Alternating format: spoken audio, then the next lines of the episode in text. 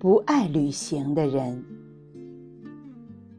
德国亚历山大·丰生堡，阙绪灵译。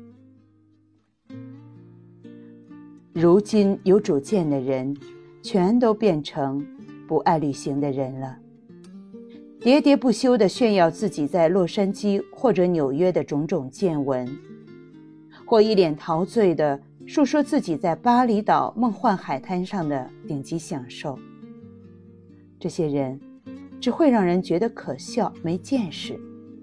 大家似乎渐渐觉悟了：快乐并非能跟旅行社买到。既然有钱人都开始这么想了。穷人也会很快的群起效尤，到时候，大家通通会对旅行不屑一顾。这种情形好像叫做扩散作用，不是吗？唯一让人觉得还能忍受的旅游方式是，长时间停留在一个地方。这样的旅行方式才能真正充实人生。丰富生命。更重要的是，这种旅行方式绝不可能让你一年玩上四五趟。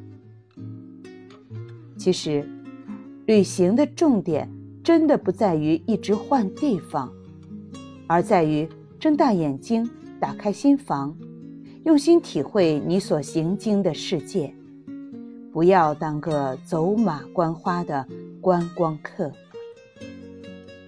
与其盲目度假，还不如待在家里。待在家里的好处不胜枚举，比方说，可以不必拜访各地的名胜古迹，省掉赶鸭子似的观光行程。其实，比萨人不会想去爬比萨斜塔，巴黎人根本没兴趣攀登埃菲尔铁塔。只有成为观光客之后。大家才会突然一反常态的争先恐后做这些事。或许在潜意识里，大家根本就知道度假毫无意义，所以才需要这些赶鸭子似的参观活动，来掩饰自己内心的不安。